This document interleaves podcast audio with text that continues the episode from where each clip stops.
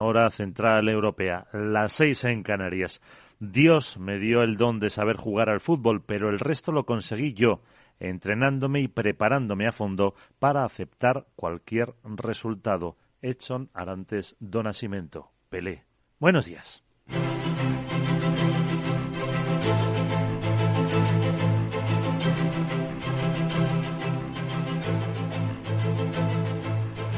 Así empezamos este último Capital, la Bolsa y la Vida.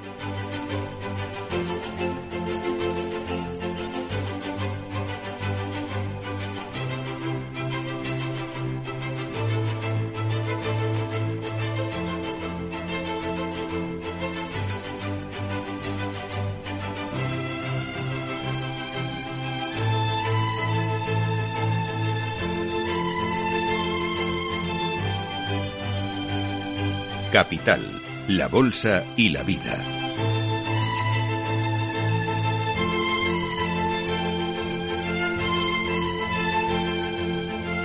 Miguel San Martín.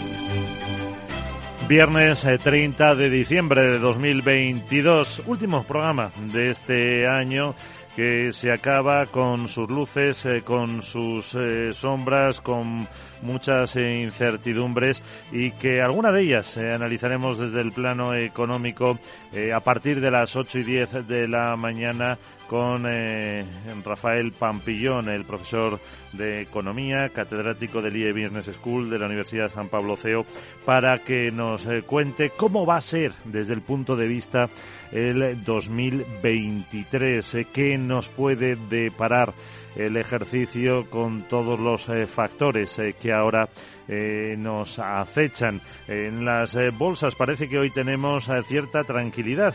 El índice Nikkei de Tokio que ha ido subiendo un pelín durante buena parte de la noche ha cerrado con una caída del 0,04%, 10 puntitos.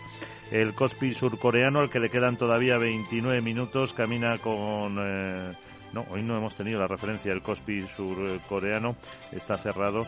Y eh, la bolsa de Shanghai 0,68 arriba y el Hansen de Hong Kong un 0,6. Con el miedo, con las tensiones de lo que puede pasar por el COVID en China, hay que mirar también los eh, futuros. El del Eurostock 50 viene con un recorte del 0,4%, un 0,3 se deja el del S&P 500 y eso que ayer Wall Street se dio un buen eh, subidón. El Nasdaq, por ejemplo, un 2,6% lo que no quita que antes de la última sesión del año en Wall Street el recorte para el Nasdaq sea de casi casi el 33%. Y como digo, miedo a China, miedo al coronavirus, miedo a que se, está, se expanda otra vez eh, después eh, de que el próximo 8 hayan anunciado que hay eh, apertura de las eh, fronteras, pero lo que está mm, habiendo es cierre. Por ejemplo, en Corea mm, del Sur, así lo ha explicado la comisaria jefe de la Agencia para el Control de Enfermedades de este país.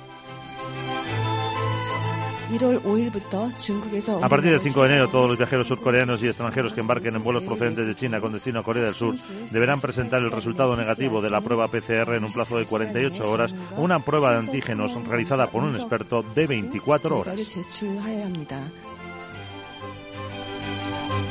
¿Qué hace Europa? Pues por ahora nada. La Unión Europea, los 27 prefieren esperar, ver un poco la evolución. En España dice que ya estamos suficientemente bien protegidos por la eh, inmunidad que hemos eh, conseguido con las vacunas. Eh, destacan ese porcentaje tan alto de vacunación y por ahora se va a esperar. El Reino Unido, que está fuera de los 27, ya lo saben, anunciará sus medidas en unos días. Lo dice Ben Wallace, es el ministro de Defensa británico. Creo que el gobierno ha dicho que ahora va a mantener esto bajo revisión y estudiar si los diferentes países con brotes de la COVID obviamente deben enfrentarse a diferentes restricciones. Pues eso es lo que va a pasar en Europa o no en los próximos días, todo mm, cuando Italia sí ha anunciado esos eh, controles y también Estados Unidos. Un Estados Unidos que ha aprobado esta noche el presupuesto 1,7 billones de dólares casi casi la mitad destinado a defensa y de ese presupuesto de más de 800.000 millones de dólares de ese mm, departamento, de ese departamento, 45.000 millones al menos van a ir destinados a Ucrania, un país que sigue bajo los bombardeos rusos. Ayer más de 120 misiles, más o menos la mitad, eh, consiguieron impactar en diferentes eh, zonas, sobre todo en eh, instalaciones energéticas. El resto fueron derribados. Así que el presidente Zelensky explica cómo está ahora mismo la situación. La situación en la línea de frente se ha mantenido sin cambios significativos durante el último día. Lo más grave será en Bakhmut, en Soledad, sobre todo en la línea de la región del Donetsk. El enemigo no ha abandonado la loca idea de capturar esa región de Donetsk y ahora se ha propuesto una tarea, que es capturarla antes de Año Nuevo.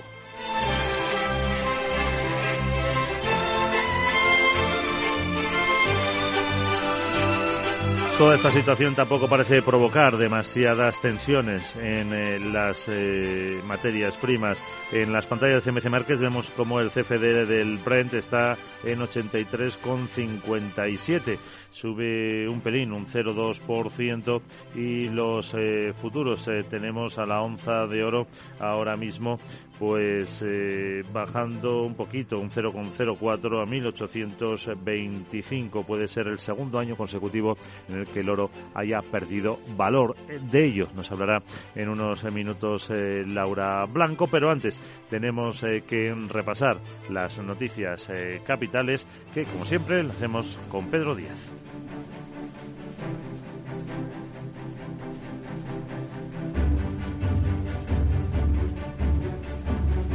Así que Pedro, buenos días. Eh, cuéntanos, eh, el presidente de Ucrania, Volodymyr Zelensky, dice que Rusia se queda sin misiles y que se adentra en un callejón sin salida.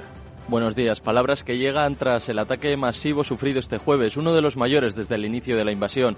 Zelensky insiste en que tendrá consecuencias para Rusia y sus ciudadanos durante mucho tiempo y que cada cohete solo confirma que todo tiene que acabar ante los tribunales. Además, ha explicado cuál es la situación tras los cortes de luz en gran parte del país provocado por ese ataque. Por desgracia, hubo varios golpes. Durante el día, nuestros trabajadores del sector energético, los equipos de reparación, hacen todo lo posible para que los ucranianos sientan lo menos posible las consecuencias del golpe terrorista. Y doy las gracias a todos los que trabajan para restablecer el suministro de energía. Desde esta tarde hay cortes de electricidad en la mayoría de las regiones de Ucrania, pero esto no es nada comparado con lo que podría haber ocurrido de no ser por nuestras heroicas defensas antiaéreas. Bielorrusia denuncia la caída de un misil antiaéreo ucraniano S-300 en su territorio durante el bombardeo masivo ruso contra la infraestructura civil de Ucrania y el gobierno ruso se muestra dispuesto a aprobar el paso del petróleo kazajo con destino a Alemania. Así lo ha dicho el viceprimer ministro ruso Alexander Novak, quien confirma en el oleoducto que el oleoducto va desde el Báltico, cruza Bielorrusia y Polonia antes de llegar a territorio alemán.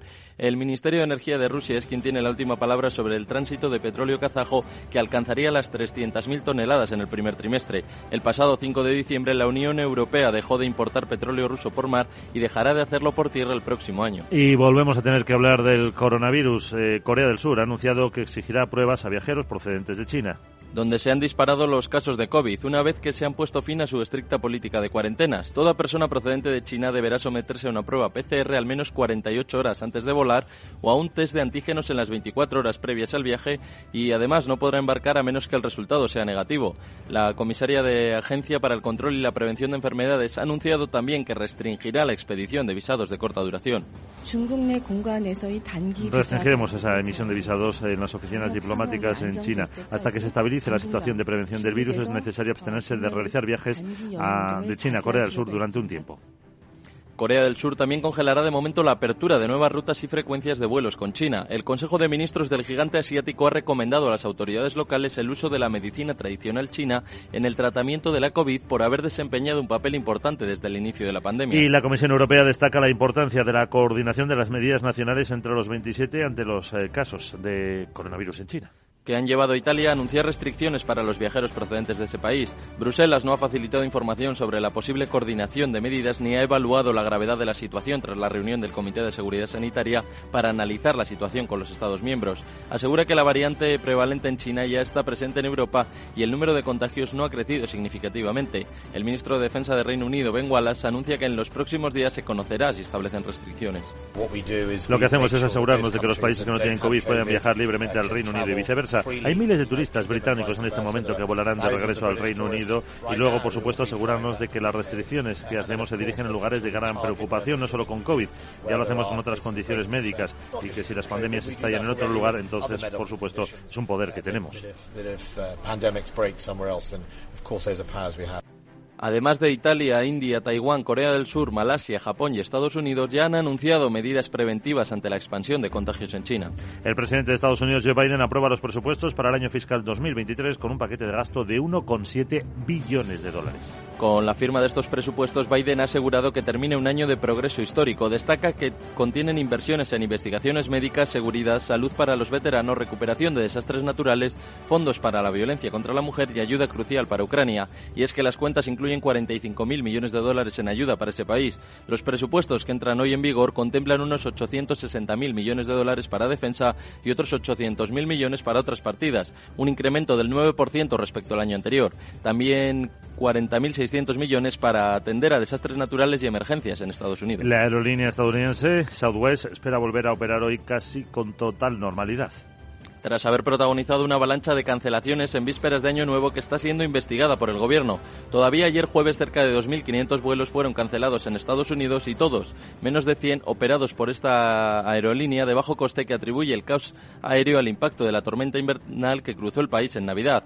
Hoy solo tiene previstas 39 cancelaciones. El secretario de Transportes ha anunciado que la compañía está bajo investigación y asegura que el gobierno hará que cumpla con sus obligaciones de atención al cliente. Y un informe interesante sobre el mercado de el lujo. Dice que la ropa, el calzado, joyas, eh, prevé que sus ventas crezcan un 8% en 2023 y alcancen los 380.000 millones de euros. Pese a la amenaza de que se produzca una recesión económica por la escalada inflacionista, aunque el informe encargado por las principales asociaciones maneja dos escenarios, el de ese incremento del 8% y otro menos optimista que prevé un incremento interanual del 5% y unas ventas de 360.000 millones de euros. La diferencia la marca principalmente China, a la espera de la evolución de su apertura tras las restricciones. Hasta entonces serán Europa y América los que empujarán el crecimiento de las compras de artículos de lujo. Este mismo año podría cerrar con unas ventas mundiales de 353.000 millones, una cifra similar a la registrada en 2019, el año previo a la pandemia. Por regiones geográficas, la que más crecerá será Asia, excepto China, gracias al buen comportamiento de Corea del Sur y la India. Y si hablábamos de los presupuestos de eh, Estados Unidos, también tenemos los de Portugal para el próximo año. Sí, el presidente del país, Marcelo Rebelo de Sousa, ya lo ha promulgado, aunque advierte de que será necesario hacer ajustes a escenarios muy diversos por la incertidumbre en la economía internacional. El documento que fue aprobado el 25 de noviembre en el Parlamento prevé que la inflación se sitúe en el 4% y que el PIB crezca un 1,3% el próximo año.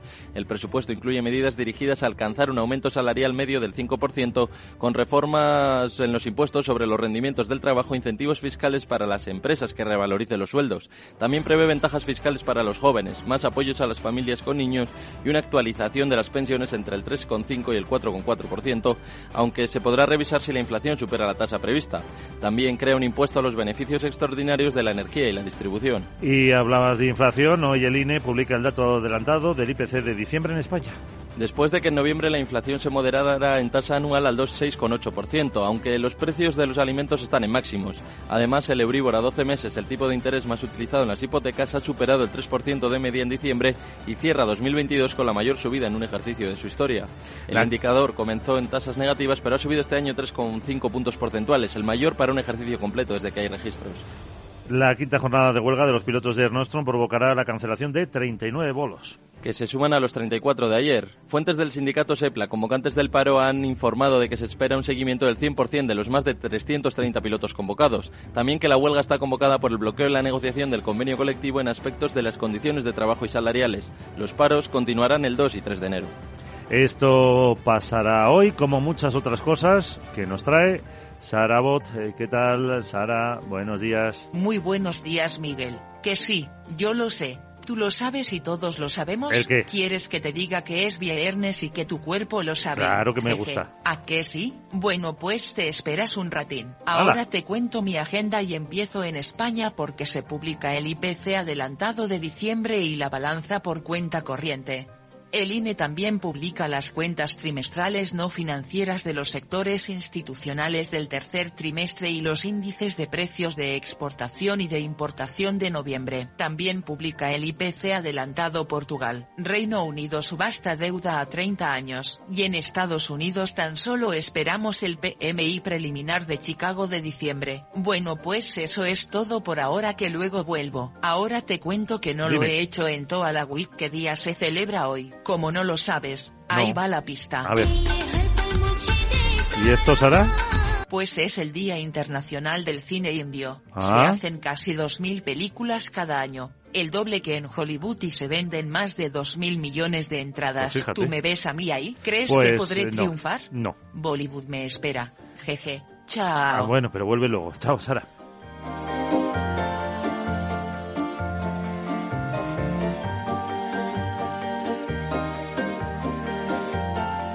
Capital, la Bolsa y la Vida. Para que esta Navidad salga todo perfecto, no hace falta tener a los Torres en casa cocinando. Basta con utilizar productos frescos de Hipercor y el supermercado del Corte Inglés. Como los más tiernos y sabrosos langostinos cocidos, 30-40 piezas por kilo, solo 9,99 euros el kilo. En tienda web y app. Hipercor y supermercado El Corte Inglés. Nos gusta la Navidad. Precios válidos en Península y Baleares. ¿Sabes qué decimos en Andalucía? Disfruta las pequeñas alegrías cada día. Y cualquier día del año, ven Andalucía. Y también te lo digo yo, Antonio Banderas. Estas navidades, date una alegría. Ven Andalucía. Campaña financiada con fondos FEDER, Junta de Andalucía. ¿Quiere conocer los valores de bolsa que más han destacado este año y lo que se espera para el año que viene? Este fin de semana gratis con el diario Expansión, suplemento especial de bolsa Los mejores valores del año. Incluye también los datos de cotización de todas las empresas y el ranking de los mejores fondos de inversión. Este fin de semana acuda a su kiosco a por el especial Los mejores valores del año, gratis con Expansión.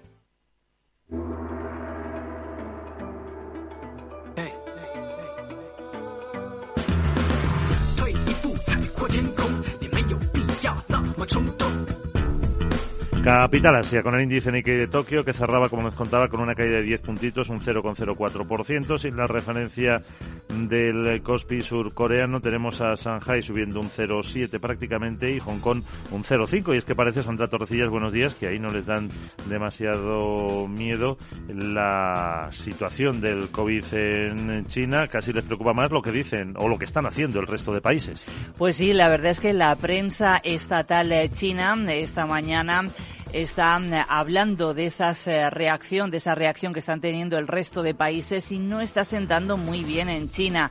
Eh, por ejemplo, en Global Times leemos eh, que la verdadera intención de estos países es sabotear los tres años de esfuerzos de control de la COVID de China y atacar el sistema del país, calificando las restricciones de infundadas y de discriminatorias. Estados Unidos, Corea del Sur, India, Italia, Japón y Taiwán han impuesto pruebas COVID a los viajeros procedentes de China. Italia ha pedido al resto de la Unión eh, que siga su ejemplo, pero Francia, Alemania y Portugal han dicho que no veían la necesidad de nuevas restricciones, mientras que Austria ha subrayado los beneficios económicos del regreso de los turistas chinos a Europa. Y es que el gasto mundial de los visitantes chinos superaba los 250.000 millones de dólares el año antes de la pandemia.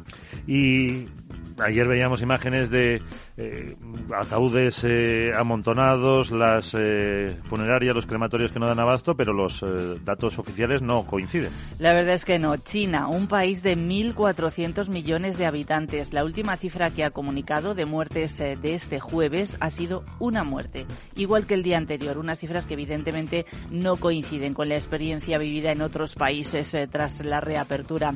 Y las cifras contrastan también con otras que está ofreciendo una empresa de datos sanitarios que se llama Airfinity. Esta tiene sede en el Reino Unido y calcula que están muriendo unas 9.000 personas al día. Las muertes acumuladas en China desde el 1 de diciembre habrían alcanzado probablemente la cifra de 100.000, con un total de 18,6 millones de infecciones. Airfinity prevé que las infecciones por COVID en China alcancen eh, su primer pico el 13 de enero, con 3,7 millones de casos al día. ¿Y esto se refleja en la economía? Pues eh, vamos a verlo. Evidentemente sí. Se espera que la segunda mayor economía del mundo se ralentice aún más a corto plazo debido a que los trabajadores están enfermos y también los compradores, que salen, por tanto, menos a hacerse con bienes de consumo. Roberto Scholtes, jefe de estrategia de Singular Bank. Sobre todo por lo que vaya a frenar la recuperación de la economía china cuando además están en pleno proceso de ajuste inmobiliario y esto va a llevar bastante tiempo. Así que la, economía china, en tanto en su demanda interna como en sus exportaciones a, los países desarrollados, pues va a seguir floja y no va a ayudar a aguantar la, actividad económica global cuando también estamos pasando ese bache, esa casi recesión en los países desarrollados. Algunos economistas eh, prevén un fuerte rebote de la economía el año que viene debido a la base comparativa baja, aunque también hay preocupaciones eh, en otros eh, de que esos daños que se han causado después de tres años de restricciones puedan durar durante tiempo. Otros, como Rafael Damborenea, profesor de finanzas de EU de Business School, ponen el foco en la reducción de los aranceles chinos. China va a reducir a cero los aranceles para todo lo relacionado con medicamentos contra el coronavirus, disminución también en aranceles de otros productos para estimular el consumo interno y un movimiento similar a nivel de exportaciones en productos relativos a la tecnología de la información precisamente para seguir compitiendo con Estados Unidos en este segmento. Así que todo lo que favorezca el libre comercio y nos aleje de políticas proteccionistas será bueno para el conjunto de la economía encuesta que ha publicado hace unos minutos la agencia Reuters, la actividad de las fábricas chinas eh, ya se está enfriando en el mes de diciembre por el aumento de las infecciones eh, que afecta a las líneas de producción.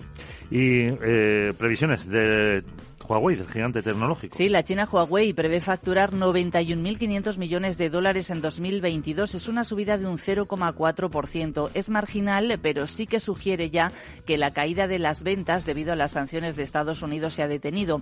La cifra la ha dado el presidente de la empresa en la carta anual que envía por año nuevo a los empleados. Los ingresos en 2022 siguen aún así muy por debajo del récord que consiguió la empresa en 2019. Y hasta aquí, Capital Asia.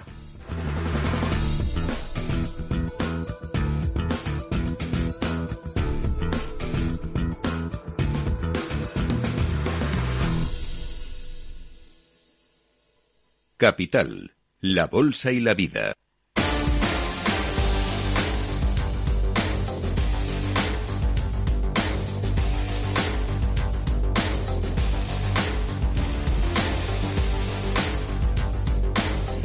Se nos acaba, termina ya este 2022, Laura Blanco.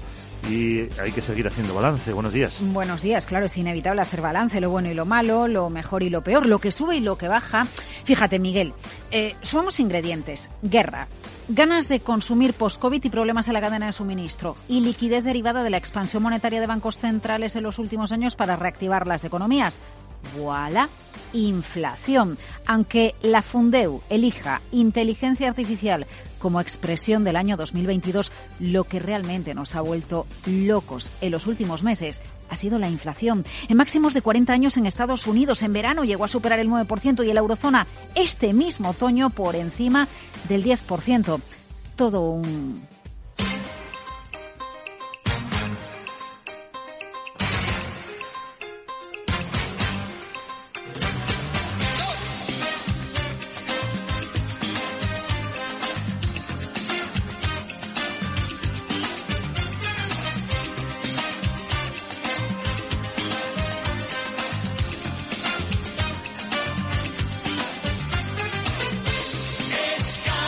Sí, sí, la inflación, todo un escándalo, lo ha desencadenado, lo ha condicionado todo en el año 2022. Subidas de tipos de interés del precio del dinero con dos grandes consecuencias. Desplome en el precio de los bonos. 2022 pasa a la historia como uno de los peores años en la historia de la renta fija y fuerte subida del dólar. Fíjate, ha sido el mejor año para el dólar de los últimos siete últimos años. Miguel Ángel Rodríguez. CAPEX. La divisa que mejor se ha comportado evidentemente ha sido el dólar, ¿no? Ha sido un movimiento tan tan impresionante el que hemos visto en el caso del dólar que bueno, que nadie prácticamente se esperaba un movimiento de tanta envergadura. El índice dólar estadounidense que mide el dólar frente a una cesta de monedas ha subido más de un 8% este año, máximos desde 2015, pero claro, es que la Fed ha elevado, la Reserva Federal ha elevado los tipos de interés 425 puntos básicos, que se dice pronto desde marzo para frenar esa creciente inflación y eso ha sido gasolina para el billete verde. Bueno, Miguel, seamos sinceros. Lo de la inflación en 2022 ha sido como una persecución de película, ¿no crees?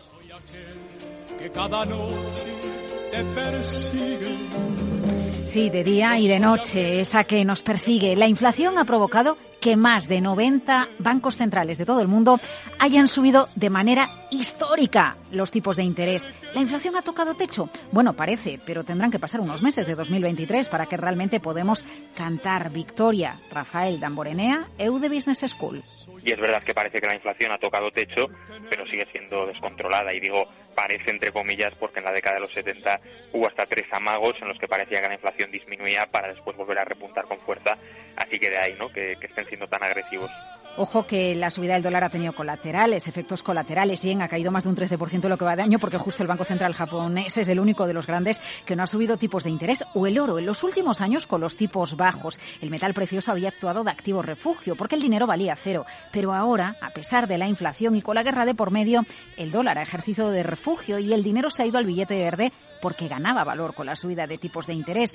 Por segundo año consecutivo, en 2022, el oro cierra el ejercicio con pérdidas. Bueno, el caso, 2022, un año en el que lo único que preocupa en la economía es esa inflación, como dice Dan Borenea como este año al mercado lo único que le preocupa es eh, la evolución de la inflación para tratar de poner eh, fecha al final de la subida de tipos por parte de la Reserva Federal, porque eso sería un potencial suelo para la renta fija en primer lugar y después para la bolsa cuando vuelvan a relajar las condiciones monetarias y de hecho eh, hemos visto no como el mercado ha celebrado cada mal dato macro. En medio de tanta preocupación por la escalada de precios están ellos, ya sabes, hombres y mujeres de las finanzas intentando frenar la inflación o ponerla en su sitio. We need to act now forthrightly, strongly, as we have been doing, and we need to keep at it until the job is done. The, the point really Después de tantas subidas de tipos de interés, y es Jerome Powell, presidente de la Reserva Federal, ya empieza a pensarse en el techo del precio del dinero y que eso es techo estaría cerca. Y ahí entra en juego la recta final de este ejercicio 2022, en la que el dólar ha frenado la subida. Bueno, a ver qué pasa con la inflación, porque todo son conjeturas escenarios y porque los bonos siguen eh, subiendo, eh, subiendo rentabilidades y, y bajando de precios. Dicen los analistas que en este momento el mercado ya está anticipando que el techo en el precio del dinero está más cerquita. El mercado ahora está, está anticipando alrededor de un 5% ¿eh? del tipo de interés final de los fondos federales, entre un 5, 5, 15%. Podemos estar viendo los máximos, oferta de máximos de la curva americana en Europa. Preveemos que lo veamos en el primer trimestre y a partir de ahí no esperamos una caída de tipos. Eso es nuestro escenario base, ¿no? Lo que sí que esperamos es una cierta eh, normalización y probablemente movimientos más laterales. Bueno, el año 2023 será un año en el que ellos seguirán demostrando, los banqueros centrales, su amor por nosotros. como yo te amo.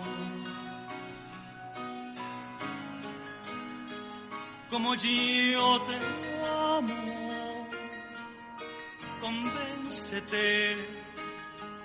Sí, estamos convencidos de que como los bancos centrales nadie nos ama. Tanto están preocupados porque nos afecta la inflación que son capaces de llevar a la economía a una recesión, contar de dejar la inflación en, en, la cuneta. Cuidado con lo que venga en 2023, porque a lo mejor viene menos inflación, pero más incertidumbre, a la vista de los últimos datos del Consejo Mundial del Oro que dice que los bancos centrales están acaparando oro como no se recordaba desde finales de la década de los 60. Mira, lo que pase, Miguel, en 2023, yo no lo sé. Por si acaso el año que viene vuelve a torcerse, yo lo que os recomiendo es que disfrutéis de la próxima última noche del año. ¿Qué pasará? ¿Qué misterio? Puede ser mi gran noche. Pues mira, eh, feliz que Laura ya nos ha dejado hasta la playlist hecha para la noche vieja, recuperando las que nos ha puesto ahora. Ya no tienes que, que pinchar casi. Muchas gracias Laura y ya sabemos lo que nos espera el próximo año.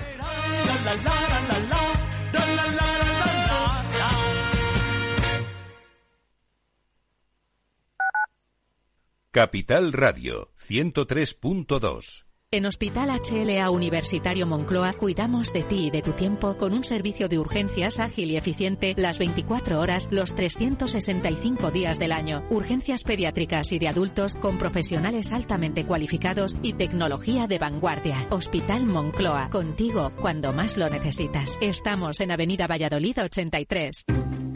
Inversión inmobiliaria acompaña al mercado inmobiliario en este nuevo ciclo. Todos los jueves de 10.30 a 13 horas, el inversor encontrará las claves para realizar su mejor inversión. La mañana de los jueves en Capital Radio tomamos el pulso al sector inmobiliario. Noticias, análisis de mercado y debates donde los protagonistas del sector podrán contar en primera persona los retos a los que se enfrenta el ladrillo. Inversión inmobiliaria pone la voz al sector inmobiliario. Aquí, en Capital Radio.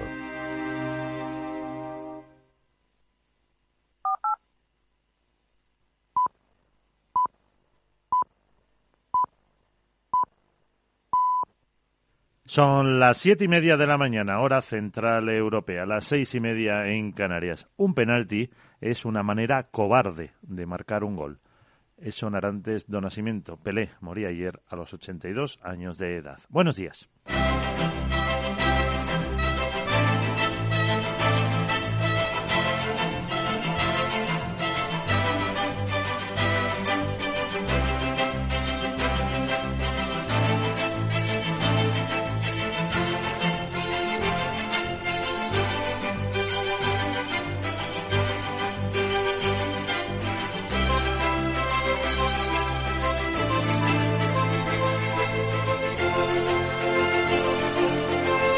Capital, la Bolsa y la Vida.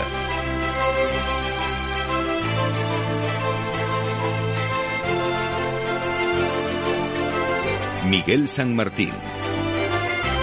Viernes 30 eh, de diciembre de 2022. En 29 eh, minutos eh, comenzarán a moverse los eh, futuros del IBEX 35. Eh, Tenemos ahora el del Eurostox 50 eh, que ahonda los recortes del 0,3 de hace media horita y ahora ya es el 0,5%, un 0,4 se deja el del S&P 500, así que parece que las preocupaciones por el coronavirus en China van a marcar la sesión, la última sesión del año media para Londres, eh, por ejemplo, que cerrará a mediodía.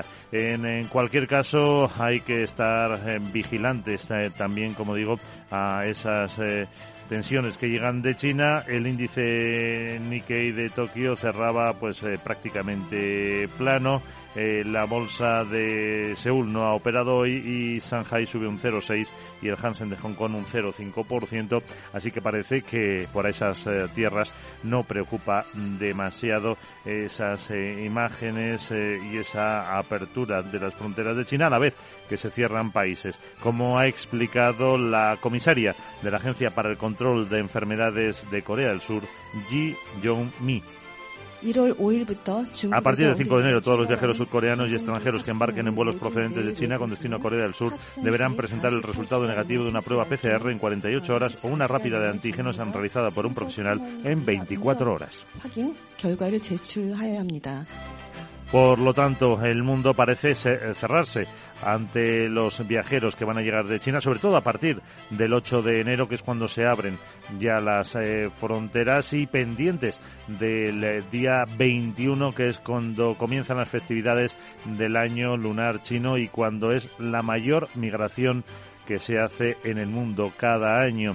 En la Unión Europea todavía no han decidido nada, se van a ir reuniendo los diferentes comités quieren dar una respuesta coordinada, aunque Italia, por su cuenta, ya exige esas pruebas a los eh, viajeros procedentes de China. ¿Qué dirá el Reino Unido? Lo explica o lo explicará dentro de unos días.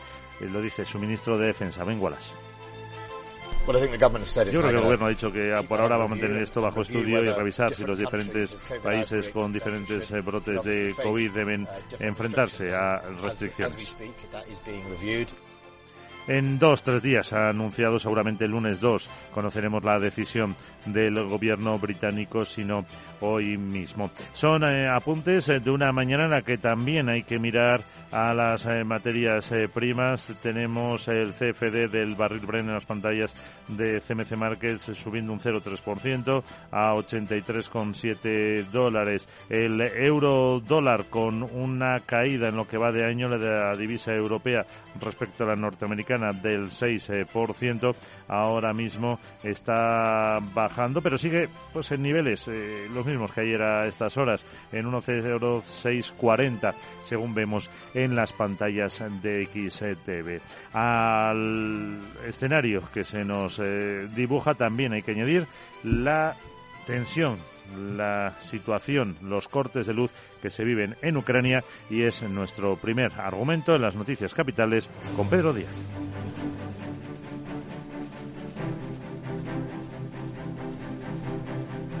Y es que el presidente ucraniano Volodymyr Zelensky asegura que Rusia se queda sin misiles y que se adentra en un callejón sin salida. Palabras tras el ataque masivo sufrido este jueves, uno de los mayores desde el inicio de la invasión. Zelensky insiste en que tendrá consecuencias para Rusia y sus ciudadanos durante mucho tiempo y que cada cohete solo confirma que todo debe acabar en los tribunales. Además, ha explicado cuál es la situación tras los cortes de luz en gran parte del país provocados por ese ataque. Por desgracia, hubo varios golpes. Durante el día, nuestros trabajadores del sector energético y los equipos de reparación hacen todo lo posible para que los ucranianos sientan lo menos posible las consecuencias de este golpe terrorista. Doy las gracias a todos los que trabajan para restablecer el suministro de energía. Pero desde esta tarde hay cortes de electricidad en la mayoría de las regiones de Ucrania.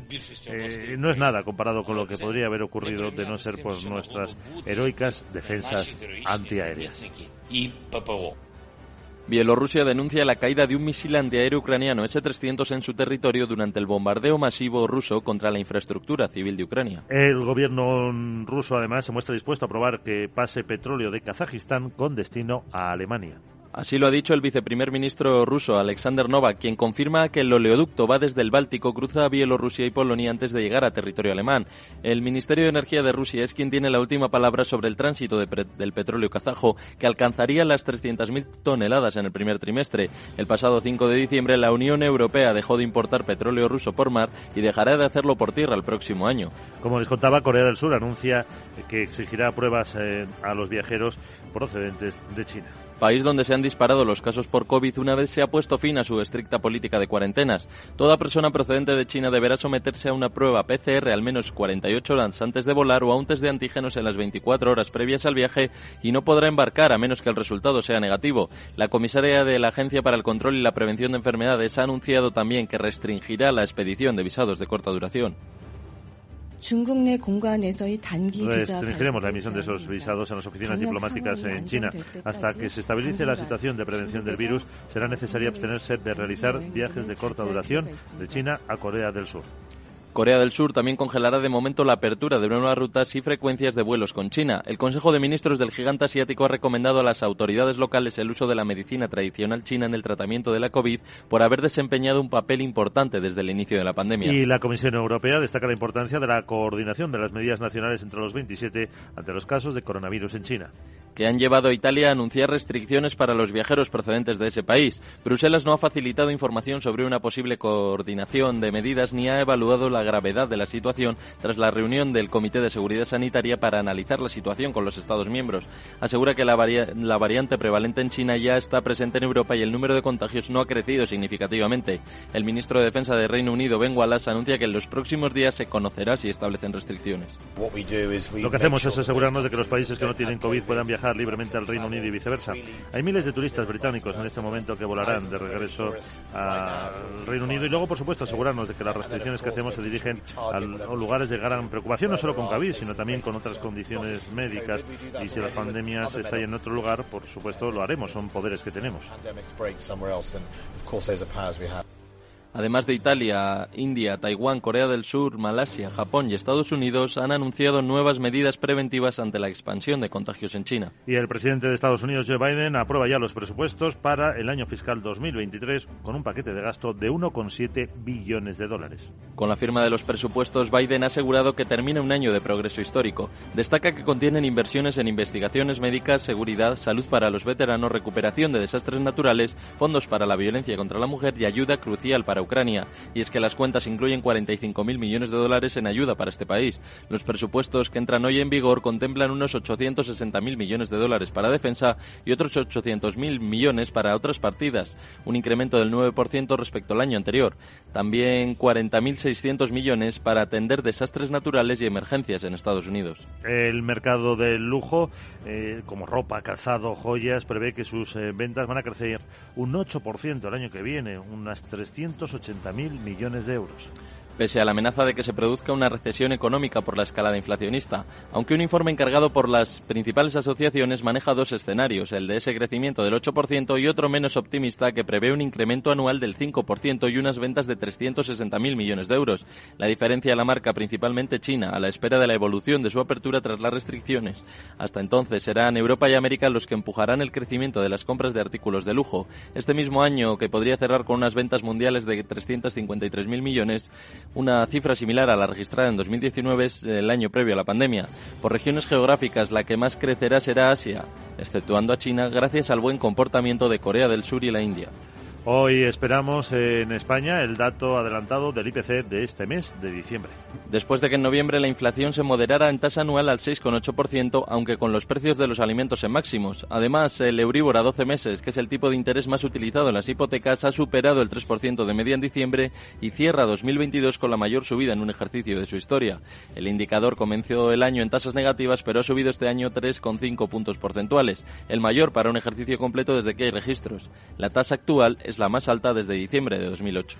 Hablaremos en media hora de economía, de estas previsiones del Euribor con Rafael Pampillón, doctor en Ciencias Económicas y Empresariales, profesor de IE Business School y de la Universidad San Pablo CEU. Por cierto, que varias organizaciones interprofesionales, empresariales, agrarias y cooperativas del sector agroalimentario reclaman al Gobierno que baje el IVA a la carne y sus derivados, también a la miel y a los yogures. 17 asociaciones sectoriales han expresado que la supresión del impuesto que tendrán durante la primera mitad de 2023 todos los alimentos básicos y la rebaja de este impuesto del 10% al 5% para aceites y pastas es una medida positiva, pero añaden que se echan falta algunos productos básicos importantes y esenciales en la cesta de la compra y han pedido que se incluyan estos artículos dentro del listado de alimentos a los que se reduce el IVA.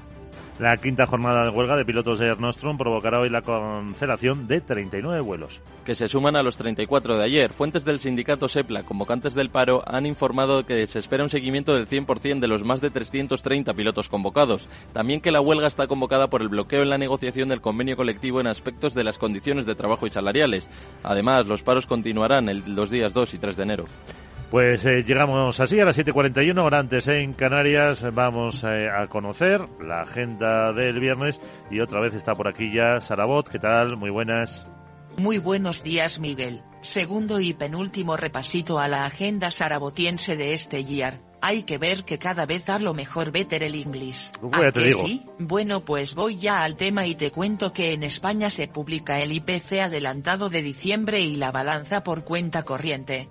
El INE también publica las cuentas trimestrales no financieras de los sectores institucionales del tercer trimestre y los índices de precios de exportación y de importación de noviembre. También publica el IPC adelantado Portugal. Reino Unido subasta deuda a 30 años. Y en Estados Unidos tan solo esperamos el PMI preliminar de Chicago de diciembre. Bueno tras los reyes malos de ayer hoy Laura nos ha hecho balance del año lo mejor, también lo peor lo que más baja y lo que sube, jeje. Entre ellos seguro que ha dicho la Sara Criptos, ¿a qué sí? Pues me para uy, uy, uy, ¿eh? pues tendré que hablar con ella que son buenas buenas de verdad. Pues Vamos que me las quitan de las manos. Ya te digo. Qué dura es la vida de una robota. Ah, Ains, te dejo hasta dentro de un ratín chiquitín. Chao. Adiós, Sara, paciencia. Capital, la Bolsa y la Vida.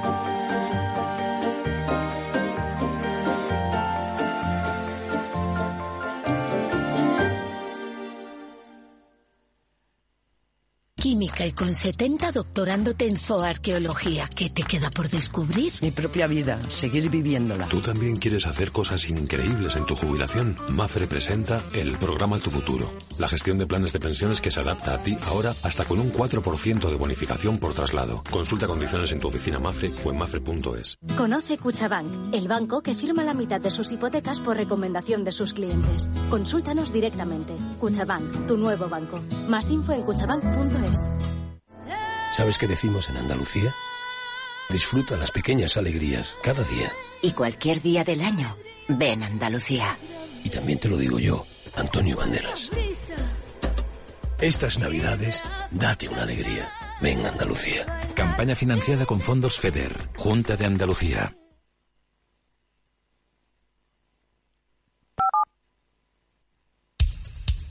Capital, la Bolsa y la Vida. Esperamos que en 16 minutos comience a moverse el futuro del IBEX 35, el del S&P 500, pues se deja casi casi medio punto porcentual ya a los 3.835 y baja también casi un 0,4 el del S&P 500. Así que con este panorama y con eh, pues Tokio que terminaba eh, plano, Sandra, ¿qué puede pasar hoy? Pues tenemos la última jornada del año y no, no va a haber subidas este viernes, al menos en la apertura, según nos están indicando esos futuros, como acabas de señalar. Y eso a pesar de que las bolsas asiáticas en general han estado subiendo, incluso a pesar de esas preocupaciones por el aumento de los casos de COVID en China, y Wall Street terminó al alza, impulsado por las cifras de peticiones semanales de subsidio por desempleo que subieron hasta 225.000 y eso sugiere que el repunte en los tipos de interés está enfriando la demanda laboral de cara a 2023, la inflación todavía tiene que ser superada y los inversores desconfían de las tensiones geopolíticas derivadas de la guerra de Rusia en Ucrania y también la tensión diplomática sobre Taiwán. Este es el escenario central para las bolsas que espera Roberto Scholtes, jefe de estrategia de Singular Bank. Van a continuar la subida de tipos de interés. Esperamos que las curvas de rentabilidad de la deuda se desplacen todavía un poquito arriba. Esto va a seguir presionando a la baja las valoraciones de las compañías, especialmente las de crecimiento. Así que nuestro escenario central es que en los próximos, por lo menos pocos meses, los índices bursátiles se vayan a mover en el rango reciente, entre los máximos que tocamos hace apenas dos, tres semanas, antes de las reuniones de los bancos centrales, y los mínimos de finales de, septiembre, principios de octubre. Sin perder de vista la renta fija como un buen activo para construir cartera es un entorno en el que preferimos ser bonistas que, accionistas. La relación rentabilidad riesgo en muchas compañías creemos que es más favorable estando en sus bonos que en sus acciones. El sector bancario es probablemente la excepción más, más clara, hay que tener en cuenta que, los bonos corporativos de alta calidad en, Europa, donde no esperamos que haya ningún problema, pues están ya ofreciendo rentabilidades medias del 4% y, por supuesto, en Estados Unidos por encima del, del 5%. Así que ha llegado ese momento que tantos y tantos años llevábamos esperando para por fin poder construir una cartera de, renta fija que nos pueda dar retornos que a medio plazo van a ser claramente superiores a la inflación. En las divisas, el dólar continúa firme, va a lograr el mejor comportamiento anual en siete años, impulsado sobre todo por ese endurecimiento de la política monetaria por parte de la Reserva Federal y las preocupaciones por el crecimiento global. Por cierto que hoy la Bolsa de Londres se va de vacaciones de Año Nuevo antes que el resto, porque a las doce y media termina la sesión. Alguna suerte que tienen. Bueno, eh, protagonistas de la Bolsa Española. Pues vamos a vigilar hoy al Sabadell porque reparte dividendo a cuenta de 2022 a Repsol, que ha ejecutado una reducción de capital por valor de 50 millones de euros. Ha amortizado el mismo número de acciones propias, todas ellas con un valor nominal de un euro y que representan el 3,63% del capital social. O Acciona, que renueva por siete años sus servicios en el, en el aeropuerto alemán de Düsseldorf, tras adjudicarse una de las tres licencias de handling que ha salido a concurso por un periodo de siete años. Y una más, Opde Energy, que ha firmado la financiación de un proyecto de 24 megavatios en Italia, que incluye 16,5 millones de euros. Pues venga, nos vamos a Italia. Eh, atentos ¿no? al Monte di Paschi y a Telecom Italia. Sí, porque el gobierno está trabajando para salir del capital del banco rescatado Monte di Paschi di Siena. Tiene una participación, recordamos, del 64% y, los que, y lo que busca es una fusión con otra entidad después de que el año pasado se frustró la venta al también italiano Unicredit. Aún así, fuentes del mercado señalan que este último, Unicredit, sigue estando en las quinielas y también el banco BPM. Y en cuanto a la operadora Telecom Italia, la primera ministra Giorgia Meloni ha reiterado este mismo jueves que el gobierno quiere tomar el control de los activos de red fija de, de la operadora y salvaguardar los niveles de empleo en el antiguo monopolio telefónico. Ha agregado que todo lo demás se lo va a dejar al mercado. Gracias, Sandra. Nos vamos a Wall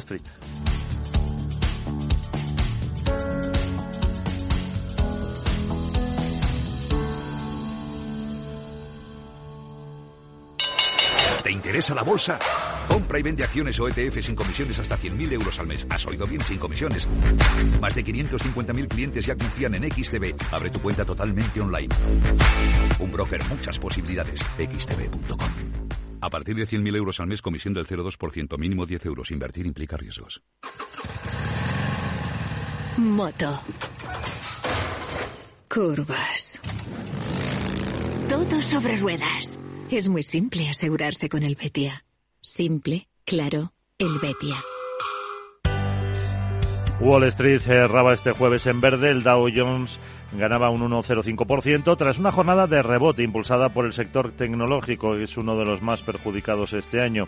El S&P 500 subía un 1,75%, el Nasdaq un 2,59%. Muchos inversores aprovecharon las bajadas de los últimos días para comprar acciones más baratas, sobre todo de grandes tecnológicas como Tesla, que subió más de un 8%, Netflix más de un 5%, Amazon, Apple, Alphabet eh, y Microsoft prácticamente un 3%. Todas ellas, según los analistas, el mercado sigue pendiente de la reanudación de los viajes dentro y fuera de China y de esa fuerte ola de la COVID que vive el país, lo que podría impactar en la demanda global y, por otra parte, afectar a las cadenas de suministro. En Estados Unidos, el gobierno informaba de una subida en las solicitudes de prestación mm, por desempleo la semana pasada, 225.000 menos de lo que se esperaba.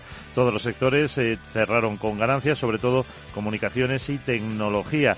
En el Dow destacó la subida de Walt Disney del 3,6%, Salesforce más de un 3% o Intel un 2,6%, además de Apple y Microsoft, como les he contado antes. Solo bajaron Walgreens un 0,29% y MSD, la farmacéutica, que se dejaba un 0,23%. A la cabeza del S&P 500, un grupo financiero, SBV, eh, subía un 8,40%, Tesla, como hemos dicho, más de un 8%, o Warner Bros., que se anotaba un 6,3% de subida. El farolillo rojo del índice, Cardinal Health, una empresa de salud, se dejaba un 1,12 o CF Industries Holdings con un descenso cercano al punto porcentual. El petróleo West Texas bajaba a los 78 dólares y medio el barril y al cierre la rentabilidad del bono a 10 años también bajaba del 3,88 al 3,82%. En Darwinex hay más de 100 millones de euros buscando traders con talento. Ya hemos pagado más de 4 millones en comisiones de éxito. Si te tomas el trading en serio, únete a Darwinex. Capital en riesgo. Datos actualizados el 16 de septiembre de 2022.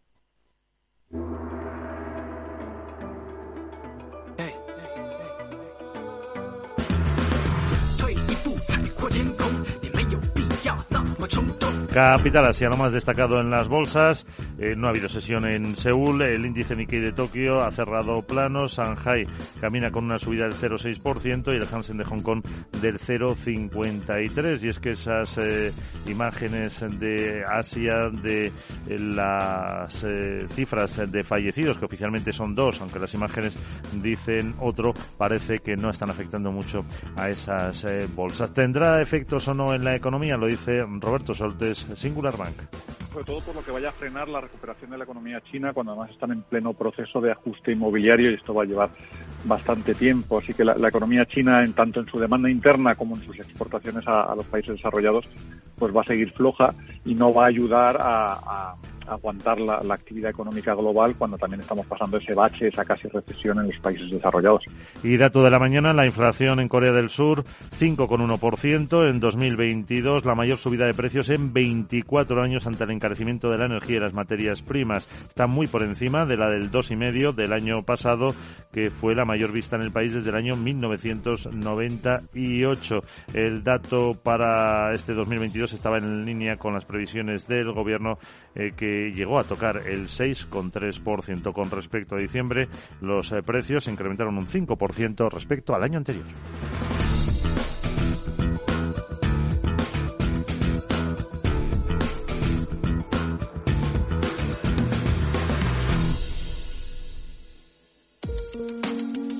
De forma no intencionada, los usuarios pueden abrir agujeros de seguridad al conectar su ordenador o smartphone a la red de su empresa, incluso cuando utilizan una VPN. Reducir la superficie de ataque con un modelo Zero Trust se ha convertido en una necesidad para las empresas. Descubra más en zscaler.es.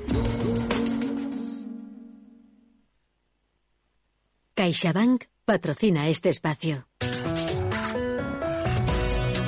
Vamos con el repaso a la prensa. Empezamos eh, por eh, la prensa americana en clave económica. El Wall Street Journal mm, habla de que Southwest, la aerolínea, ha reanudado la venta de billetes y se prepara para reiniciar los vuelos regulares. También dice que esta compañía promete reembolsar a los clientes afectados. Dice que eh, los títulos, las acciones, las bolsas están subiendo a medida que se acerca el fin de año. Habla de esa subida del 1,7% que les contaba ayer del S&P pero se mantiene camino a cerrar su peor año desde la crisis financiera de 2008. No en vano vemos en las pantallas como el S&P 500 ya ha perdido casi un 20% en este 2022. Dice que la FDA está siendo criticada por trabajar incorrectamente con Biogen antes de aprobar el medicamento contra Alzheimer y se hace eco de que la producción del iPhone de Apple en China aumenta a pesar de los problemas de la COVID y dos eh, fallecimientos, el de Pelé a los 82 y la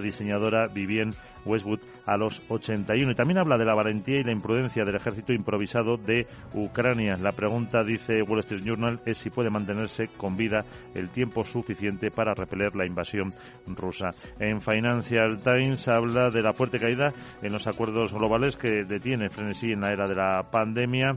Eh, también David Solomon de Goldman Sachs dice que habrá recortes de empleo en eh, enero. Habla también que los subsidios verdes de Biden pueden resultar contraproducentes, según dice la Unión Europea. Y también que los banqueros centrales de Estados Unidos esperan que los márgenes de ganancias más bajos ayuden a combatir la inflación. Y, un apunte más en Financial eh, Times dice que Wall Street quiere que se suavicen las reglas de capital para desbloquear el tesoro 22.000 millones de eh, dólares. Vamos también a recoger lo que cuentan los periódicos españoles. Eh, Laura Blanco, eh, ¿qué nos dicen hoy? Buenos días de nuevo. Buenos días de nuevo. La prensa económica, Expansión, Repsol, Cepsa, Disagal, PP avivan la guerra comercial en referencia a su decisión, a la decisión de estas empresas de prorrogar los descuentos a los carburantes pese a la retirada de la bonificación de 20 céntimos por parte del Gobierno a partir de este domingo 1 de enero y así serán los cambios en las pensiones en el año 2023. Otro de los asuntos que lleva expansión aportada. Cinco días. El Banco Central Europeo se ahorrará 200.000 millones en bonos y presiona las primas de riesgo. Mercadona aprueba el alza salarial de sus 96.000 empleados. La subida del IPC de diciembre se va a aplicar al salario base más complementos. Telefónica cae al noveno puesto del IBEX en la década de oro de Iberdrola y el sector turístico contiene el aliento por la ola de COVID en China. Y nos vamos al economista Miguel. El seguro de autos sufrirá alzas del 8,5% por daños personales. Las aerolíneas piden margen para la entrada de capital nuevo. Industria lanza la convocatoria de 510 millones del PERTE Agro. Las telecos prevén ingresar un 5% más el próximo año y un par de asuntos más que lleva el economista a, a portada. Los bonos ahorcan al inversor con pérdidas del 20% en el año. Ya, ya saben los oyentes que la renta fija despide uno de los peores años de su historia y 29 bolsas salvan 2022 en positivo y Estados Unidos firma su peor año. ¿Desde cuándo? Desde Lehman Brothers.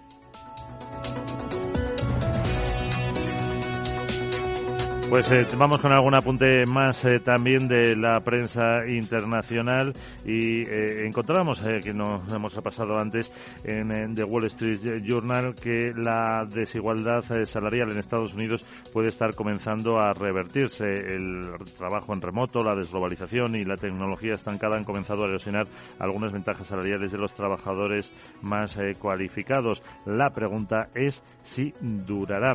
Y también habla de las decisiones imposibles que enfrentaron los atrapados en la tormenta de Búfalo. Dice que llegó con tal velocidad y ferocidad que no dejó margen para el error humano.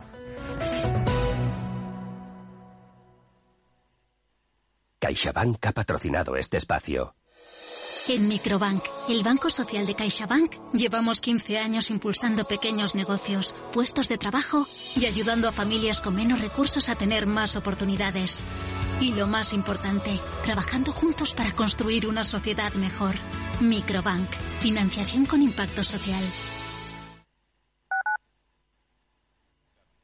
Capital Radio 103.2 Información, análisis, previsiones, recomendaciones, todo lo que necesitas saber para tomar tus decisiones de inversión en Mercado Abierto, de 4 a 7 de la tarde con Rocío Arbiza, Capital Radio.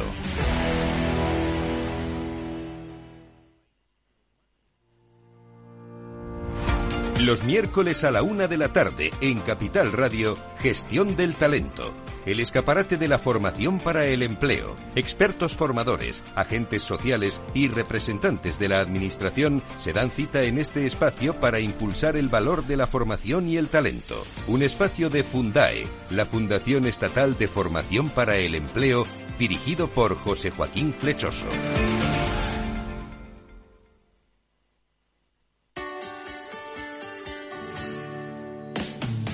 Todos los viernes a la una de la tarde en Capital Radio tienes una cita con Humanos en la Oficina, el programa de radio más divertido y de mayor influencia en el mundo del capital humano, donde las empresas y organizaciones dan voz al talento que trabaja día a día en la oficina. Un formato pionero creado por el galardonado speaker internacional Miguel Ángel Pérez Laguna.